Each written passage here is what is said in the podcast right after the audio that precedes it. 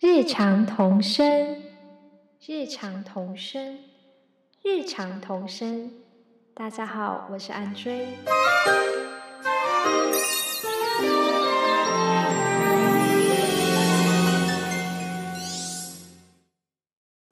Hello，各位听众朋友，大家好，很开心你能够点进这个日常童声的节目，和我一起共度这个时空。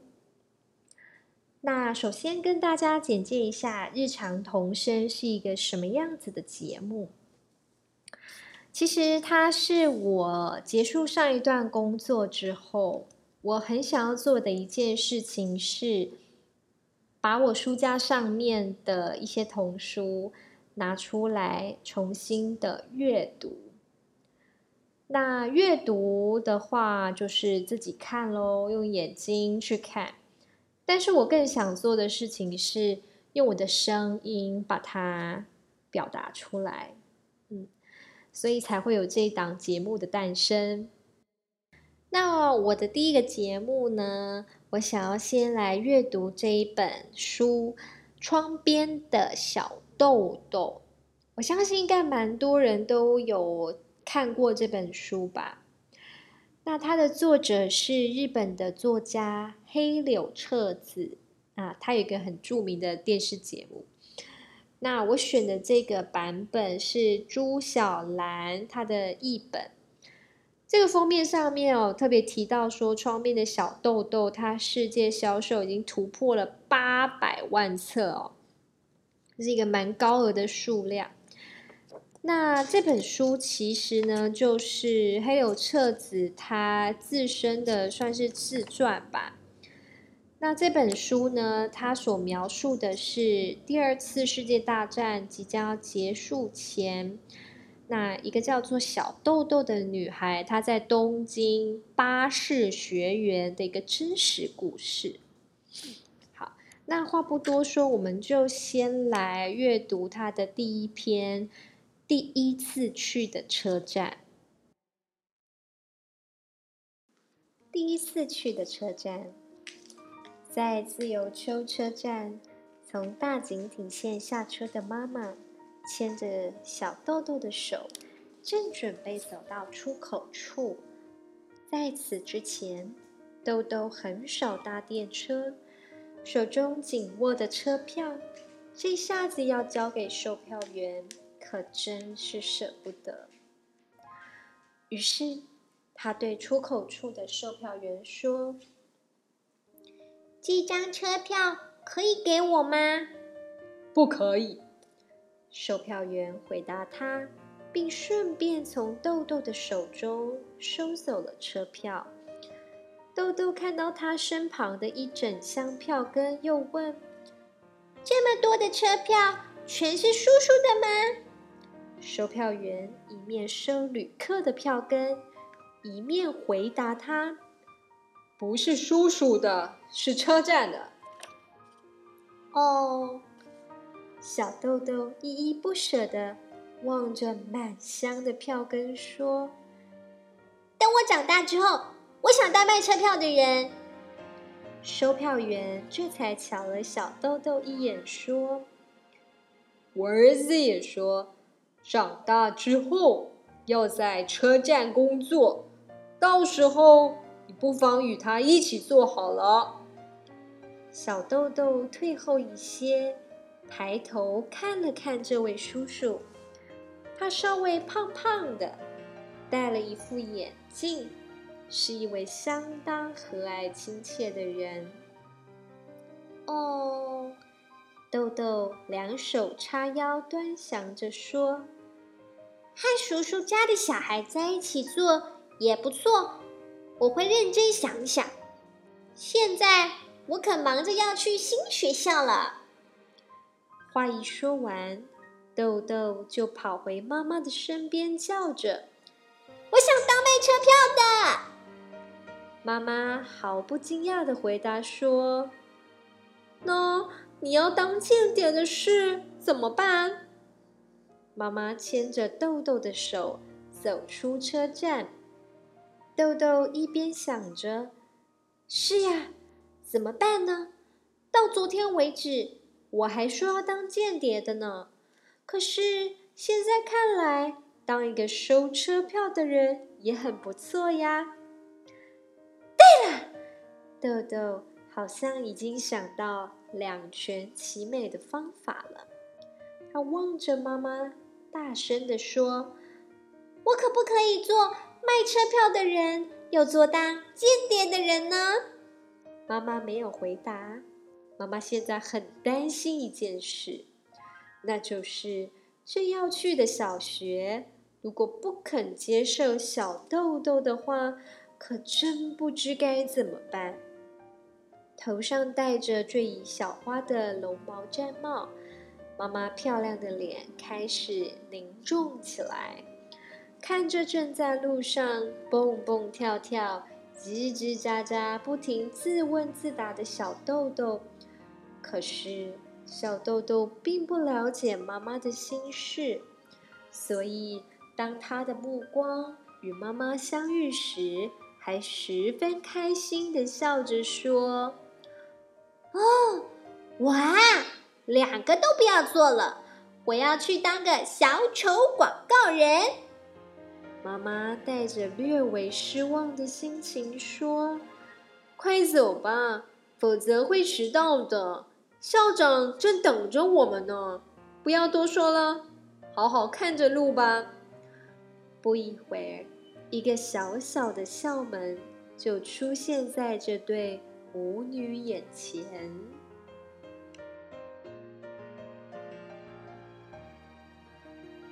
Hello，各位，欢迎回来。嗯，当大家听完了这个小豆豆的故事的时候。大家对于小豆豆的回答，或是他的一些话语，有什么样的感觉呢？其实我在这个故事里面看到了一些东西，蛮有意思的，想跟大家来分享。首先，我觉得啊，小时候，当我们在被问到说你想成为什么样的人的时候，有时候很快的去丢出一个答案，我觉得自己其实是怕被看穿，所以我就很快的想要去，呃，说啊，我想要做这个，我想要成为空服员，我想要成为音乐家。其实我觉得回想起来，当下的感觉应该是我怕会被看穿，我怕自己会觉得自己很没有料，这样的感觉。嗯，可是我觉得这个问题其实最后还是要回来说：你是否渴望？你是否渴望？你是否渴望自己去回答这个问题？我想成为什么样的人？它有一个未来性在里面，但是它的前提是我得要先知道自己是个什么样的人。认识自己真的是一辈子的课题，不断的会有新的东西冒出来。呃，比如说很多东西，很多心理测验。呃，人类图等等，其实都是帮助自己去找到自己是谁。回到你想要成为什么样的人这个问题上面，我觉得它的背后可能跟我们这个生命呃想要去抵达的这个大的目标很有关系。那可是，在生活里面呐，我们每天早上一醒来，我们没有办法就是完全不调整，就一直往那个大目标前进，因为生活太琐碎了，每分每秒可以都是一个重新的一个契机和开始。那我们有时候会在生活里面去失去。那个掌舵的那个罗盘，那那个指南针好像有时候会跑掉，会偏移。那当这个时候该怎么办？我觉得好像就要回到去觉察自己现在生活的状态，而且我们还是要容许这个微调，这个指南针上的指针，它是有波动这件事情，我们要让它可以发生，嗯，因为这个世界不是我。独自一个个体在这里生活着，这个世界还有好多好多的生命，好多的非物质、石头、矿物，甚至人类后来所产生的塑胶等等。所以，我们对于自己这个生命终将抵达的目标，跟我们当下。正在所处的一个状态跟环境，这个之间，它会像指南针的那个指针一样，在我们航行的方向当中，不断的去做微调。嗯，但是我觉得重要的事情是，呃，我们也要看见说这个大目标到底是什么嘛。我觉得小豆豆他是一个非常真诚的孩子，所以他其实一贯的回答就是很真诚的表达他当下对于这个职业的喜欢的兴趣。但是有时候在成长的过程里面，我们难免会想要去符合其他人的期待，这一定是会有的。可是我自己也觉察到一件事情是，当我不断的想要去符合他人的期待的时候，其实你去看你的内在的，我们讲的是心的状态，它就好像是一个呃，你的心在那里，而且同时有很多个方向，而这个方向同时是对外，往上、往下、往左、往右。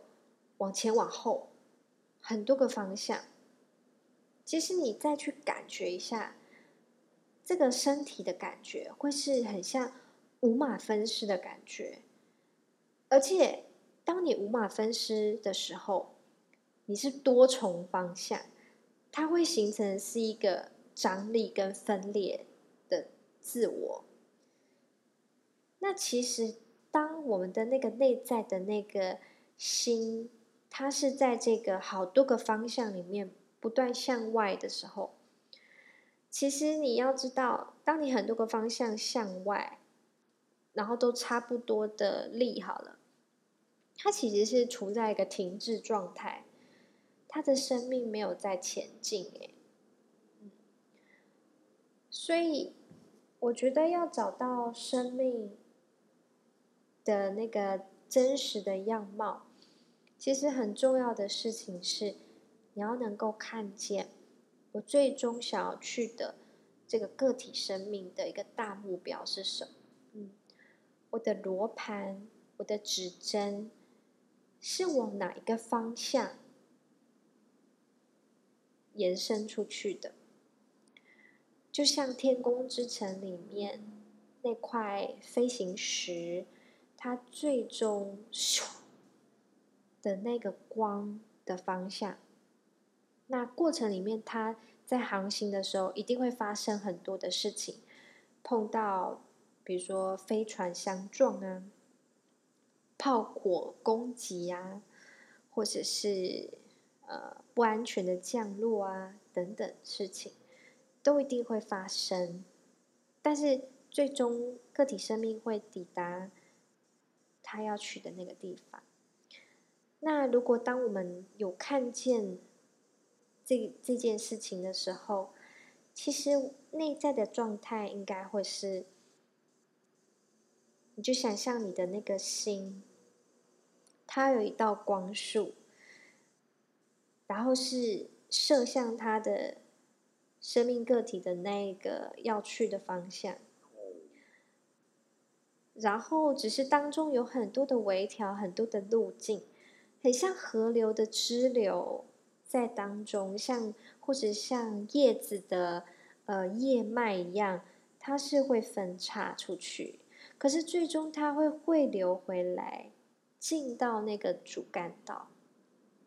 我觉得生命好像就是有点是这样的一个意象，它的它最终有一个很实的方向感，然后但是会有很多的支流，而在当中有时候动能会很强，有时候动能会很弱，嗯，但我们能做的就是去看见这个微调嘛，看见指针在波动的这件事情。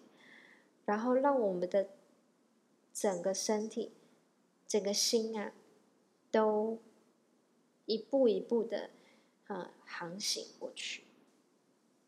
嗯，我觉得这是我最近蛮深刻的一个感受。嗯，所以其实好像最终真的回到这些大哲学家们在讲的一个东西是：我是谁？而我最最最终要去的目标在哪里？而在这个过程里面，我就是不断的接受很多的微调，很多的变化，很多的指针的波动，很多的叶脉枝脉的流动。但是我不迷失，我也不害怕，因为我知道最终抵达彼岸。